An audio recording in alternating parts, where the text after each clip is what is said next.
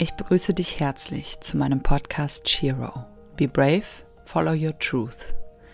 Ich bin Tanita Romina und in dieser Folge möchte ich mit dir drei Schritte teilen, die in meinem Leben dazu geführt haben, dass ich ganzheitlich und auch erfolgreich schöpferisch mein Leben gestalten kann. Und ich wünsche dir ganz, ganz viel Freude beim Zuhören. Etwas, was für mich eine Heldin auf jeden Fall ausmacht, ist, dass sie sich ihrer Schöpferkraft bewusst ist.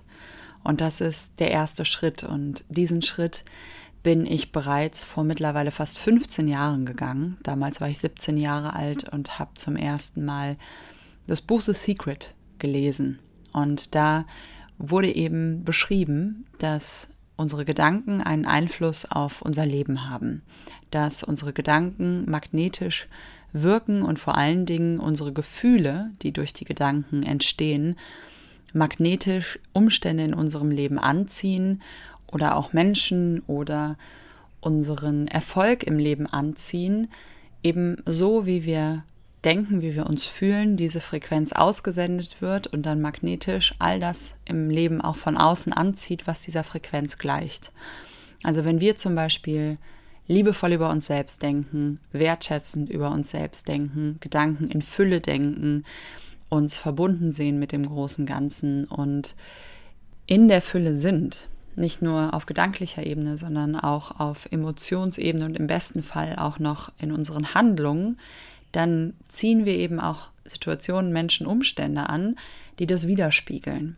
Andersrum eben auch, wenn wir innerlich im Mangel sind, die ganze Zeit Angst haben, uns unverbunden fühlen, im Mangel sind, viel Stress im System haben und im Überlebenskampf sind, dann ziehen wir oft auch Situationen in unserem Leben an, die genauso chaotisch sind wie wir innerlich. Und ich erzähle dir jetzt gerade vielleicht nichts Neues, aber wollte diesen Punkt nochmal ins Bewusstsein rufen, weil viele Menschen sich mittlerweile an diesem Punkt befinden, wo sie wissen, dass sie Schöpfer sind, wo sie vielleicht auch in ihrem Leben feststellen können, dass es funktioniert, also dass gewisse Gedanken den Gefühlen vorausgehen und auf diese Gefühle sich plötzlich Dinge im Leben manifestieren oder zeigen oder besser wahrgenommen werden, die diesen bewussten Entscheidungen der neuen Gedanken und dadurch auch neuen Gefühlen ähm, gleichen und die sehen, dass es funktioniert und trotzdem aber nur die Dinge annehmen als ihre eigene Schöpfung, die angenehm sind. Und dann kommt nämlich daraus der zweite Schritt, an dem noch nicht so viele Menschen sind. Das ist nämlich der Punkt, an dem man alles als die eigene Schöpfung mit anerkennt. Und da kommt nämlich der unbewusste Teil unserer Schöpfung wieder ins Spiel. Also es gibt einmal die Dinge, die wir bewusst erschaffen wollen, in dem Moment, wie wir unsere Gedanken auf etwas Schönes richten, unsere Gefühle auf etwas Positives ausrichten, was auch richtig, richtig gut und wertvoll und kraftvoll ist aber wir haben trotzdem noch Anteile in uns, die unbewusst funktionieren, die im Unterbewusstsein verankert sind, die wir vielleicht auch durch unsere Eltern, durch unsere Vorfahren mit im System haben, die trotzdem schwingen, obwohl wir uns dieser Schwingungen gar nicht bewusst sind. Und das führt dann eben auch oft zu Manifestationen, also zu Dingen, die wir erschaffen in unserem Leben, die nicht so angenehm sind. Und da verstehen wir den Zusammenhang nicht und sehen dann auch eben da unsere Schöpferkraft nicht bewusst oder nicht klar und verdrängen dann oft gerne, dass wir das mit erschaffen haben, weil es einfach unangenehm ist. Weil es in dem Moment auch oft einfacher ist, einfach zu sagen, hey, die Krankheit, da kann ich jetzt nichts dafür oder dafür, dass ich jetzt das Geld verloren habe oder falsch investiert habe. Das ist ja doch jetzt nicht meine Schuld, sondern das ist die Schuld von jemand anderem oder dass mein Partner mich betrogen hat oder was auch immer mir im Leben Unangenehmes passiert, ist, ist in dem Fall aber nicht meine Schuld. Und die Herausforderung dabei ist aber, dass wir nicht zwei Lehrern gleichzeitig folgen können. Das sage ich immer so gerne in dem Fall. Es funktioniert nicht, auf der einen Seite zu sagen, ich bin Schöpfer über mein Leben, aber bei den unangenehmen Dingen bin ich nicht mehr Schöpfer über mein Leben. Und das sehe ich auch ganz, ganz viel in der spirituellen Szene, dass in dem Moment, wenn es unangenehm wird, eben das nicht mit integriert wird. Und dann ist man eben nicht vollständig Schöpfer. Dann ist man nur Schöpfer der angenehmen Dinge. Und so funktioniert das Leben nicht. Dann ist etwas im System nicht mehr stimmig. Weil entweder ich weiß, ich bin Schöpfer und ich erkenne alles mit als meine Schöpfung an und dabei geht es nicht um Schuld, dabei geht es einfach nur darum, in meine Eigenverantwortung zu kommen. Oder ich sage, ich bin Spielball vom Leben und ich habe keinen Einfluss. Aber du kannst nicht nur ein bisschen schwanger sein. Entweder du bist schwanger oder du bist nicht schwanger. Entweder du bist Schöpfer oder du bist eben kein Schöpfer. Und da möchte ich dich nochmal einladen, nochmal Inventur zu machen und nochmal zu gucken, wo lehnst du gewisse Dinge deiner Schöpfung ab, die vielleicht nicht angenehm sind. Und es hat für mich eine unglaublich große Veränderung gebracht, aufrichtig zu sagen, alles ist meine Schöpfung. Alles, was ich in diesem Leben erschaffe, erfahre, davon bin ich Mitschöpfer. Auch wenn ich mir nicht bewusst darüber bin, wie ich das erschaffen habe, auch wenn ich das im Unterbewusstsein oder rein energetisch aufgrund des Stempels, den ich von meinen Vorfahren oder von meinem vergangenen Leben oder wie auch immer man das sehen möchte, in mir im System habe. Weil in dem Moment, wie ich das wieder anerkenne, kann ich auch wieder richtig Inventur machen und gucken, wo sind da vielleicht noch Energiefrequenzen in mir, die ich aktiv aussende, die ich umprogrammieren kann, um eben stattdessen Dinge anzuziehen, die mir gefallen, wenn eben die Dinge, die ich dadurch aussende und die ich dadurch empfange, mir nicht gefallen, nicht in meinem Interesse sind von dem, was ich eigentlich erschaffen möchte. Und das gibt mir auch wieder unglaublich viel Kraft zurück, weil sonst bin ich ja immer noch Opfer von gewissen Dingen. Und das hat bei mir unglaublich zu Wachstum und zu Integrität geführt. Für mich war dieser Schritt, alles als meine Schöpfung mit anzuerkennen, unglaublich wichtig und auch notwendig, um wirklich in meine Schöpferkraft zu kommen. Und der dritte Punkt, um wirklich erfolgreich Schöpferin zu werden, ist Selbstvertrauen. Und das kann vor allen Dingen, wenn man die ersten zwei Schritte gegangen ist, sehr, sehr schwierig sein. Weil wenn ich weiß, dass ich Schöpfer über mein Leben bin und dann aber feststelle, dass ich mir Dinge erschaffe, die nicht so sind, wie ich sie gerne hätte, dann nicht in dieses Gefühl zu verfallen, dass man nicht gut genug ist oder dass es bei einem selbst nicht funktioniert, aber dafür bei allen anderen funktioniert. Und dann eben nicht in dieses Gefühl von, ja, ich bin nicht in der Lage, wirklich Schöpfer zu sein, obwohl ich Schöpfer sein könnte. Das da nicht rein zu verfallen, das ist unglaublich schwierig. Und das ist auch ein Punkt, wo dann doch viele Menschen wieder in Depressionen oder Selbstzweifel oder Selbsthass verfallen, und ich kenne das auch von mir, wenn man an diesem Punkt ist, wo man wirklich weiß, okay, Schöpferkraft ist real, es funktioniert in einigen Bereichen und ich weiß, dass ich Schöpfer von allem bin, aber ich weiß nicht, wie ich es in den Bereichen, wo ich mir nicht bewusst bin darüber, was ich erschaffe, es ändern kann. Und dann kommt dieser Gedanke von, bei allen anderen scheint es zu funktionieren, aber bei mir nicht. Obwohl ich weiß, dass ich Schöpfer bin, bekomme ich es nicht auf die Reihe, mein Leben so zu erschaffen, wie ich es gerne hätte. Und dann kommt dieser Selbstzweifel wieder hoch, weil man denkt, man ist einfach nicht gut genug.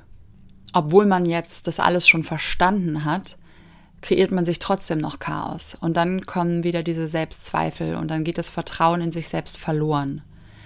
Und wenn die Verbindung zu sich selbst dann nicht wirklich da ist und die innere Stimme einem keine Antworten gibt oder man nicht zuhört, weil man so sehr im Stress oder so sehr im Chaos ist, dann geht es immer weiter runter in dieser Spirale.